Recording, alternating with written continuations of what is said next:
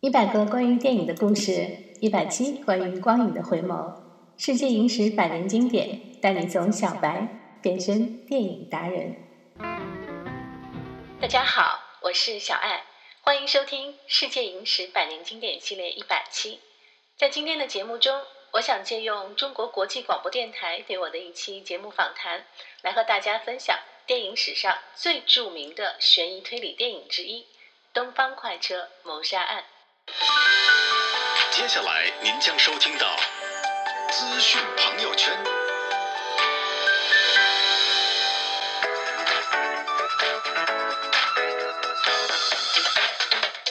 今天要聊的是《东方快车谋杀案》，那么这是一部改编的电影，而且之前我已经在刚刚才就说了，我已经明明知道是凶手了，为什么还要来看这部电影呢？那么关于这个问题，我们请今天的影评人小爱来和我们解答一下，欢迎小爱。Hello，大家好，我是小爱。嗯，同时除了小爱之外，还有我的好搭档朱红，欢迎朱红。大家好，我也是乘坐东方快车赶到的。东方快车可不是一般的列车哟。嗯，小爱，这部电影你觉得和之前的想象的一样吗？因为它之前已经有两个版本了，而且都有被称为是经典的版本了。那呃，差不多有四五个版本吧。啊美国人拍过，啊，是，英国人拍过，日本人拍过。嗯，对，呃，这个影片呢，它大家都知道它是翻拍，翻拍经典哈。不光是因为它有七四年版的经典电影在先，同时呢，它也有原著小说在先哈。所以就是呃，大家对于这样的一个故事，它的新版的翻拍，我觉得首先期望值就比较高。对就好像像我个人，我我去的时候就是有非常高的一个一个一个 expectation，呃，但是去过之后，我看完了，坦白的讲哈、就是我并不是特别的 喜欢这个版本。对，说实话，如果从电影的本体而言呢，它各方面，包括它的呃摄影，它有很多的运动镜头，包括它的服装道具、它的置景，然后它的一众奥斯卡呃重量级的大咖的表演哈、这些都是非常不错的，其实都是一流的。呃，但是我依旧不喜欢，我觉得可能是呃总结下来是三条理由。第一条呢，就是呃这一次因为他请的是呃英国。在舞台剧导演这个领域啊，人气最旺的，应该也是身价最高的这个肯尼斯来做这个嗯导演。那么这个导演本身他不光导，他还做主演。主演，首先，他自带的舞台剧的光环是非常非常强烈的。那么，这个就好像是一把双刃剑。一方面来讲呢，他有他个人的非常强大的个人魅力，他把影片中很多很多的地方，他推向了呃一个高潮。但是另外一方面，从整个整体整个这个电影文本的呃体系来看呢，我觉得过多的舞台剧的痕迹，它削弱了一个现代电影当中，特别是悬疑、惊悚、犯罪类型的这种类型片的原本应该有的现代感、紧张感、刺激感。就是它的舞台剧的这个风格有一些过于的浓重了啊，这是第一点。第二点呢，就是呃，如果我们要去和七四年的这个版本去做对比的话呢，呃，七四年的老版它整个的全程它都是在火车上。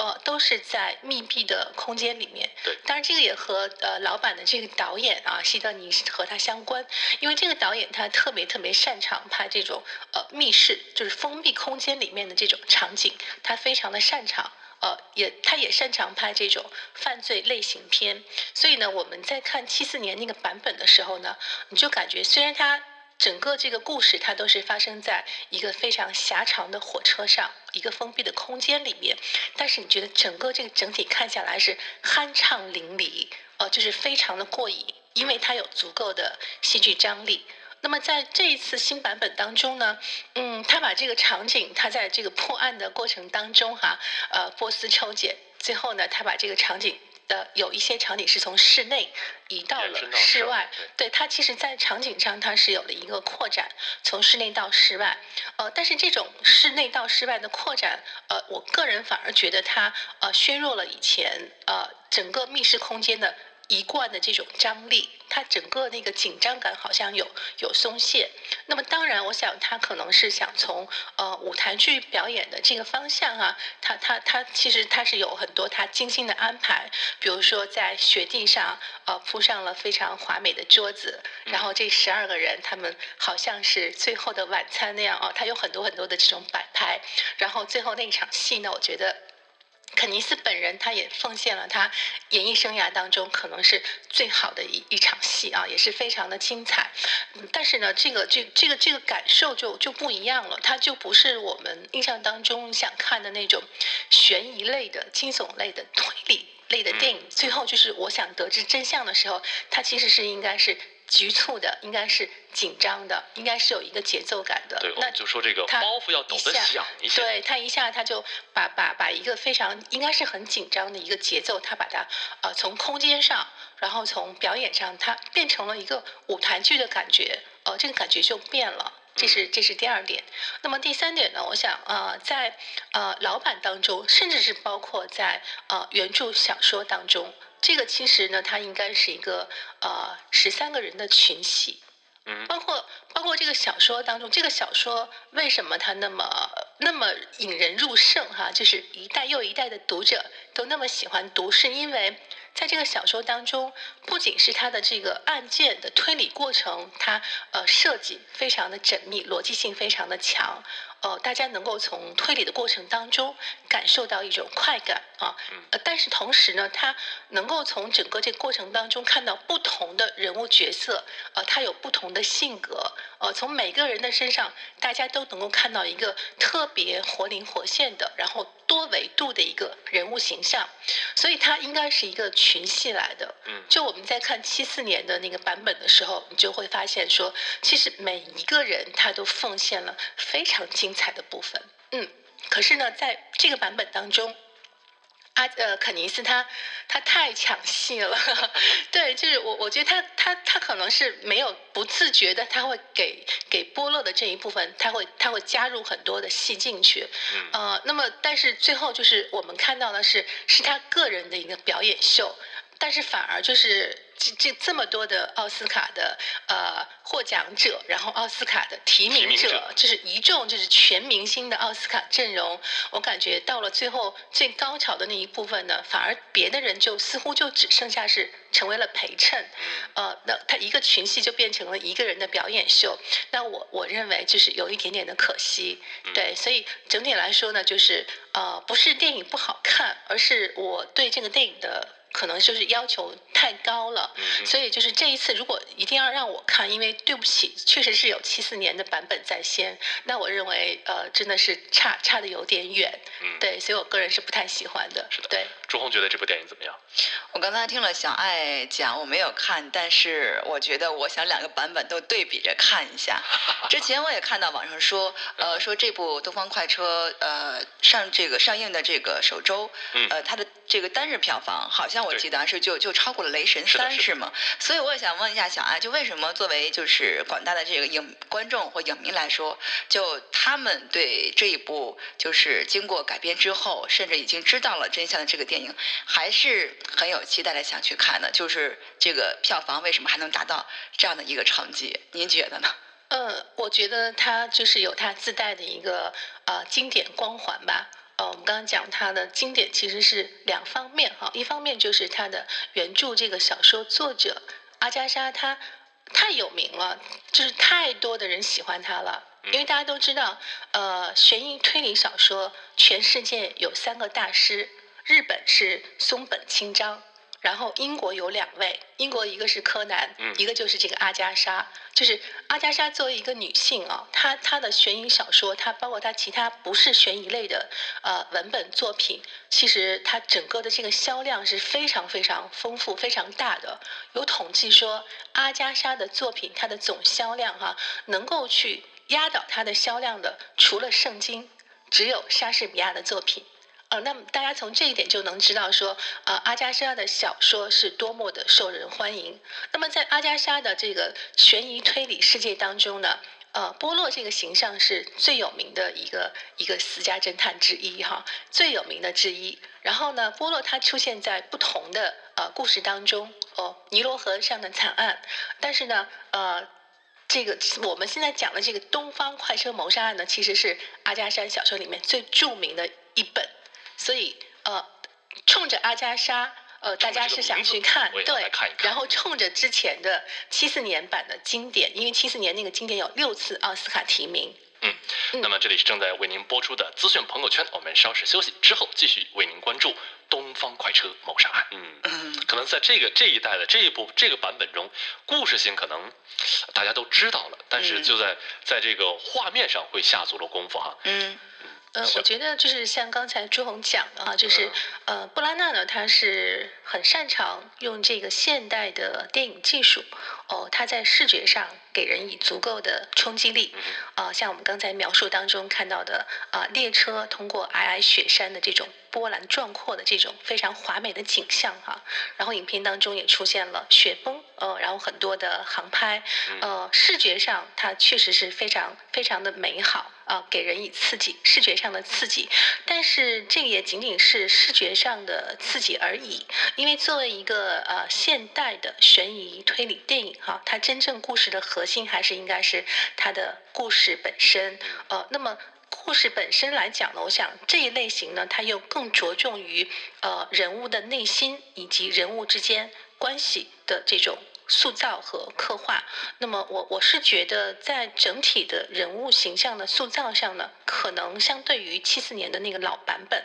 呃，另外的十二个人可能相对来讲，他的这个呃能够出彩的部分就少了少了很多，嗯，呃，然后其实大家都知道，呃，就是呃这一部电影哈，或者说是所有的推理类的电影，其实真正迷人的地方，我我认为是是叙事。呃，为什么这样讲呢？就是，呃，其实包括它的文学文本也是一样的哈，的不同的表现形式，电影文本和文学文本，在悬疑推理的这个类型上，呃，它的美妙之处就是在于它要掌握呃叙事者他的视角以及被接受者的视角这个的接受度，它的它的这种契合，因为它可能是呃叙事者的这个视角，它所它所呃代表的不一定是真正。我们表面上所看到的这个叙事者，可能还有一个隐藏的这个叙事者、主叙事者。然后另外来讲呢，就是说从时间轴上，时间轴上它一定要玩一个呃时间轴的一个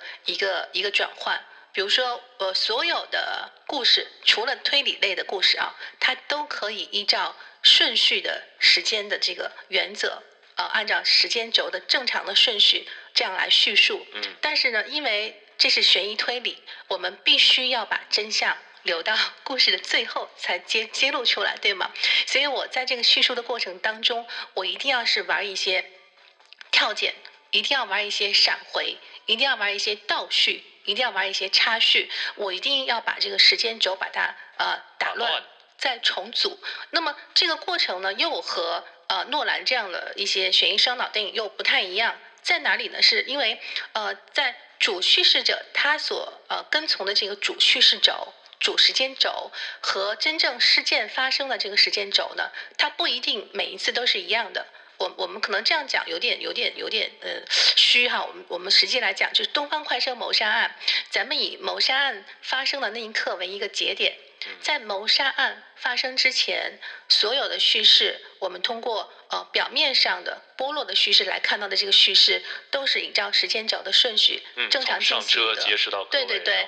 是的，这个时候从我们从波洛口中，呃，从波洛的经历当中，我们观众所获知的这个信息是按照正常的时间轴的顺序进行的。但是从凶杀案发生那一刻开始，呃，这个两两个时间轴他们就是反向的。就是波洛他所经历的，他其实他是在回忆，他之后的叙述他都是在往回在抓之前发生的场景。哦，那么这个轴和真正事件发生的这个顺序是是不一样的。那么整个他这个原从包括从原著小说开始哈，他这个东方快车谋杀案的真相呢，它是隐藏在了某一个某一条时间线上的某一个点。但是这某一个点呢，又被十二个不同的人的叙述呢，呃，变成了一个套环结构，就是十二层套环套当中隐藏了某一个点，然后在这个点的周围呢，又布局布上了很多不同的呃，就是掩人耳目的错误的、混乱的信息、不真实的信息、虚虚实实的东西。所以，整个看这个电影的过程，或者说整个去读这本小说的过程呢，就是观众要要试图呃。按照这个波洛的这个视角，从所有的这些虚虚实实的这些套环当中，找到那一个点在哪里。其实他他他玩的是一个一个叙述上的一个一个技巧，呃，但是呢，最高明的地方是我们观众在看这个电影的时候，你不会感受到呃原作原作原作者。呃，他们他们在叙事的这个结构上、时间轴上，他们花了这么多的心思，你感受不到。我们看到的可能只是只是波洛他以他的一个呃所谓的第三者视角在在波斯抽检，但是其实真的整个这个故事的叙事，它就是一个波洛的第三者视角嘛？其实不是这样的，因为在波洛的背后有一个小说作者或者电影作者的一个潜在的一个主视角，这个主视角他时而把波洛。拿出来，呃，用波洛代表他的个人的视角，时而呢又把波洛的视角，哦，在你不经意的情况之下，转换到了，可能转换到了那个呃雷切特的秘书身上，转换到了女仆身上，转换到了公主身上，就是这个视角其实它是在不断的在切换。那么在视角在从波洛切换到呃另外的十二个人的身上的时候呢，其实在这个背后，大大家都知道了，还隐藏着另外一个隐藏的视角。呃，那个视角其实它才是真正的一个全知全能的一个主视角。其实，所所以我觉得这个电影、这个小说它迷人的地方是，它在它在时间结构上，它在叙事结构上，它非常的精妙，它它的逻辑性非常的强。哦，那么那么观众在在阅读、在观赏这个影片的时候呢，可能普通的观众大家更多的是看去看这个。演员的啊表演，那试图去试图去捕捉到这个故事它真正的真相呃是什么，或者说它哎它这个画面是不是好看，呃包括这个背景音乐是不是呃是不是够够够带感哈？但是实际上呃悬疑推理类的电影，它整个的叙事它是一个非常非常呃宏大的，也是非常需要花精力去打造的一个工程。那我我是觉得呢，就是呃在这一部分呢，其实呃。二零一七年的肯尼斯这个版本呢，其实它还是完成的不错的。呃，在之前的几个不同的版本当中，其实七四年那个版本是最忠实于原著的一个版本。基本上就是西德尼已经是把原来那个小说是当做那个剧本直接来拍了，包括里面很多的台词直接就变成了人物的对话，小说当中的原句啊。那么这一次呢，其实其实也是一样的，但是这一次呢，就是肯尼斯呢在西德尼的基础之上呢，又有了不一样的一些创新。我想这个也是和呃整个我们这个时代的发展是相关的。呃呃，肯尼斯他面对的是八五后、九零后这样的一些年轻的对年轻的观影群体，可能他认为他认为啊，或者是福克斯认为，制片公司认为需要需要给这个老牌的经典注入一些新的时代色彩，所以呢，他可能就专门就是说，哎，那我就玩一个玩一个特色吧。我玩一个舞台剧的特色，所以他们找来了这个肯尼斯。你知道肯尼斯真的是他他呃，大家不知道，其实，在呃之前的那一届伦敦的奥运会上，他是那个导演是吗？他不是导演，肯尼斯呢，其实他当时是呃作为英国的一个演员代表之一，他在伦敦的奥运会上还表演了一出舞台剧，就。呃，其实他他的身份，他在英国是非常非常呃德高望重的，因为他曾曾经就是呃被英女皇授予爵士的勋章，就对他的这个社会身份、社会地位是非常非常高的。那么他本人呢，也是从从他年轻的时候开始，就是从事于舞台剧的表演和导演，就是他在这两方面他都是非常非常的强大。其实也就是因为他。非常擅长舞台剧的表演。之前呢，有一部《雷神》，包括之前那个对，包括之前的那个《灰姑娘》。对。就为什么请她来导？因为她非常擅长去把握这种戏剧性的各方面的环节。所以这一次呢，就是呃，制片公司开从制片公司开始，就是他们希望肯尼斯能够注入一些舞台剧的这种色彩，能够给这个老牌的经典带来一些不同的新的感受。其实，首先这一点，我觉得是值得去值得去鼓励的。当然，观众喜欢还是不喜欢，那我觉得可能完全是个人的喜好问题哈。呃，但是这个肯尼斯呢，确实。他在于呃个人的这种演技、个人的表达上，他太擅长了。他非常懂得利用置景、利用台词、利用这种呃表演，能够把就是某某一个小段落推向一个极致的高潮。就好像最后呃就是十二个评审团最后那那一场那个场景，就是大家要揭露事实真相的时候那个场景。呃，但是那个场景呢，它过于的华美了。过于的舞台剧了，以至于就是让大家感受不到看推理电影的那种那种紧张和紧迫的感觉。那么之前的那个西德尼呢，又又和他又不太一样。西德尼他是一个就是。他他可能没有办法去和呃马丁斯科塞斯或者是小津安二郎或者是呃库布里克去去比哈，可能大家认为他还没有到达那样的一个高度。但是希德尼他是对技术非常的懂，非常擅长，非常擅长用这种电影的技术去打造一个非常紧张的、充满了现代悬疑感的一种一个故事。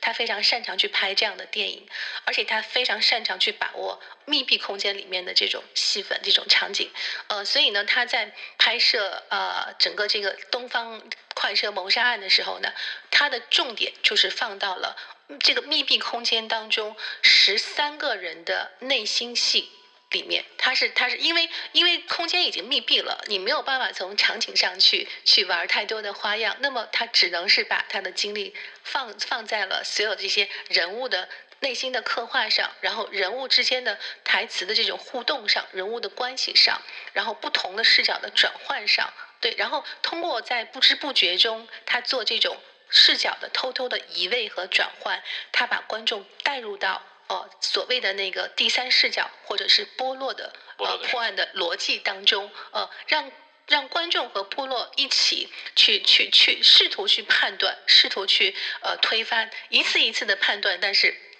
一次一次的再推翻整个这个过程，其实它更多的是这种心理上的。这一点其实往往，如果你做到了，那么你就能够让观众体会到，呃，悬疑推理电影的一种魅力。魅力就在这个地方，呃，所以呢，两个导演他的特点不太一样，所以他们可能带来的风格呢，也也是不太一样的。如果大家对于七四年那个版本没有那么痴迷，没有那么迷恋的话呢，其实可能是很好。对，可能你会觉得这个也是一个很上乘的一个一个呃电影作品。其实确实从电影的本体的角度而言，它确实是上乘之作。对，因为翻拍经典本身就是吃力不讨好的事情。就像刚刚小爱提到了，说感觉看完这部新的。更像这个一部文艺片，而不是推理片。然后总的感觉就是，它确实弱化了一些推理，然后一些寻找线索的情节感觉省略了，比较注重刻画人性。这也是一些网友的感觉。对，当然我觉得这个也是和它是翻拍片有关系哈，因为。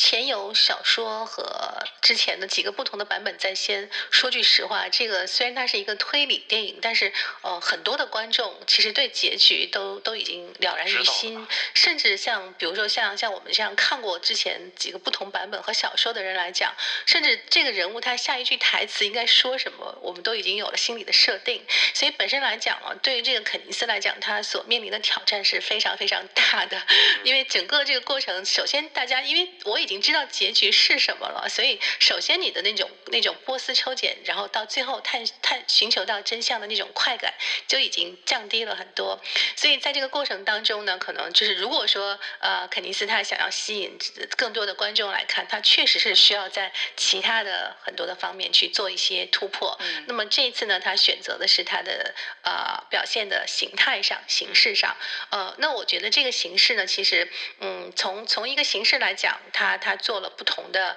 呃不同的表达，但是呢，从他对于呃故事的把控上呢，其实他也和这个编剧一起做了一些的修改。呃，我就不剧透，我就举一个例子哈，就是在七四年的老版本的最后呢，其实那有一幕戏其实是让很多很多的观众泪目的。呃，就是在悠悠的蓝光下，在幽闭的空间内，然后十二个人。每个人都出现，然后他们都去做一个同样的事情，整个这个过程非常的静默，然后每一个人上来都说了一句话，都说了一个自己的理由。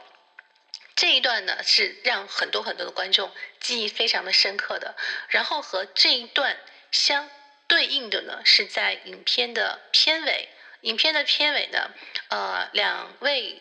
呃原来是配角，但实际上已经变成了在不知不觉中已经变成了 故事的两位女主人公的两位女性角色呢，她们站到了一起，然后剩下的十个人，每一个人上来呢，分别对他们敬酒，表示祝贺。整个这一段呢，也是如同之前的那个场景一样，啊，在非常安静，但是又非常有序的这样的一个时间空间的环境当中完成了。那么，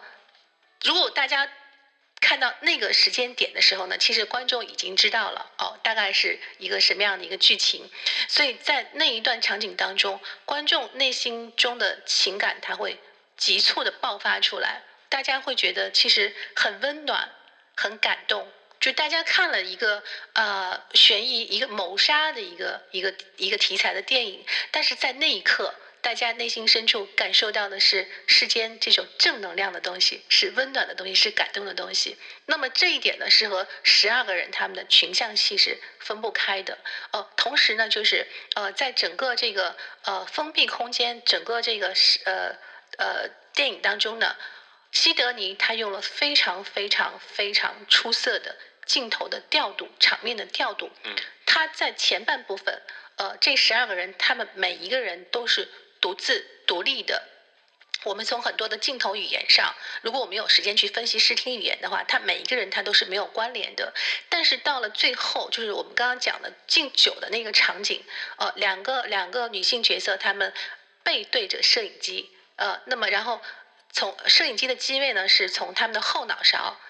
呃，直接再切到正前方，然后每一个前来敬酒的人呢，出现在这两个人的。头后脑勺的中间，其实我们观众在画面上看到的是一个非常自然的一个三角三角关系。那么这样的一种机位的一个一个运用，然后它从景别上它有一个变化，一开始是一个大景别，然后再推进，再给一个特写，就这样的一种镜头的运动方式，它就暗示着其实到了这一刻开始，这些人物他们其实是已经产生了关联，他们不再是之前那样就是正反打一对一的不同，就是各自独立的一些角色。他们现在，他们已经是有了人物关系了，有了关联了，这个就非常的经典。呃，但是在这个二零一七年的新版本当中呢，呃，肯尼斯他没有用同样的方式去强调，或者是去刻意的去着重刻画这样的一些东西。嗯，那么他有他自己的一个特点，就是呃，在类就是。摆拍成十二人，就是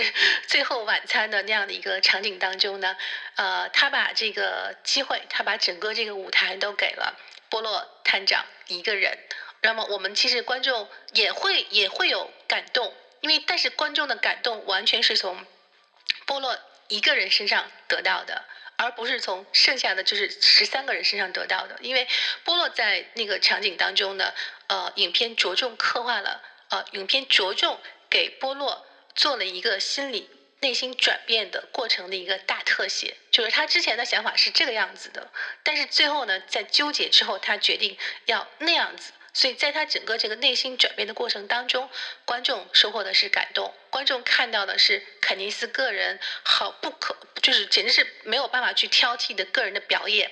呃，但是但是在这个部分当中呢，剩下的那个那个十二个人呢，他们相对来讲，他们的人物功能就相对来讲就弱了许多。因为大家都知道说人物是什么哈，其实电影人物他每个人他都应该是有功能性的，他的功能就是去区分、去承载，然后去去连接各种不同的事件。但是在那一刻呢，那那几个人就是他们相对来讲就。就有点像是摆设了，就摆在那个地方了。那么原著当中呢，呃，七四年版英格丽褒曼，她是原来那么美的一个大美人，她扮丑，她扮丑，她去饰演了其中的一个角色，然后她拿到了奥斯卡金像奖最佳女配角。对，然后在在那个版本当中。英格丽褒曼她很多的细节，她的演绎的细节，比如说她用那种刻意为之的瑞典口音的英语，然后她的那种呃表面上非常的就是唯唯诺诺，很很柔弱，但是其实内心又是对某一个目标又很坚定的那样的一种状态呢，呃，他给了英格丽褒曼足够的表演的空间，但是这一次呢，相对来讲呢，就是。相对的这样的一个人物呢，他在形象上他就没有这么细致入微的这样的一些刻画。呃，然后再举一个例子，就是公主的那个贴身女仆，呃，当她在老版本当中的时候，当当波洛质问她一些细节的时候，其实她的面部的表情是有非常非常精彩的变化的，可能就是一句话都不用说，大家就从镜头上就能够感受到她的内心的这种变化。但是像这样的一些细节，在新版当中呢，她其实并没有太刻意的去去从呃特写、面部特写或者人物表情上，可能更多的是。肯尼斯，因为他做舞台剧做多了，他可能更多的是给到的是台词大段大段的这种台词上去发挥，但是呢，呃，整体的这种观影感受就就就完全不太一样了，嗯，然后他从整个的这个内心的这种节奏上，哦，好像就没有之前那么有张力，嗯。嗯，是的，其实说到这么多的形象啊，波洛的形象，呃，从侦探的。这个外形来说，波洛的形象稍微有一点点的，稍微有一点点的太一般了，因为他的个儿其实不高，一米六，呃，五短身材，然后迈着小碎步，手持着文明棍儿，其实让我们觉得哇，侦探一定是玉树临风、潇洒倜傥，像福尔摩斯一样的。但波洛的那两撇小胡子就会觉得。这个人怎么能是在当时全世界最著名的侦探？对，我记得在那个阿加莎的原著小说当中，对波洛的一句描写就是，呃，他的大衣的领子 遮住了他的双耳，然后只看到他脸上大大的鼻子和他那两撇往上翘的八字胡，就是这样的一个描述。其实当时阿加西的这个描述，呃，读者或者是影片的观众，呃，看上去呢，其实是一个非常滑稽的一个。胖胖的一个小老头的一个一个形象哈，就大家可能是没有办法把这个形象和一个呃如此就是呃声名显赫的私家侦探把它联系在一起。但是这个呢，恰好就是阿加莎她想做的一个调侃，他想用这种非常非常呃强烈的对比。去反衬，其实这个在他的这种呃看似滑稽的外表之下，其实呃这个人他是非常非常精明的，他是非常聪明的天下第一名侦探。呃，然后其实，在两个版本当中，对于这个波洛的刻画，其实也是不太一样的。那么，我真的是更喜欢原版当中七四年版本当中的那个波洛，他非常的滑稽，然后表面上看起来甚至是有一些神经质。哦，但是这一版呢，就是肯尼斯自己演的，他就特别的精明，过于的精明，他永远都是处在理性当中。对，就是这一点，就是我们刚刚讲的非常精彩的地方。就是如果大家再去留意看的话，就是在波洛和这些人对话的过程当中，其实影片的这个呃叙事的主视角是有偷偷的转移的。哦，那么就是因为这个主视角的转移，所以观众我们在获取信息的时候呢，我们获取到的是真实信息和不真实信息的这种混乱的叠加，所以我们就需要。以这样以波洛的视角去跟随他的视角去找到最后的那个凶案，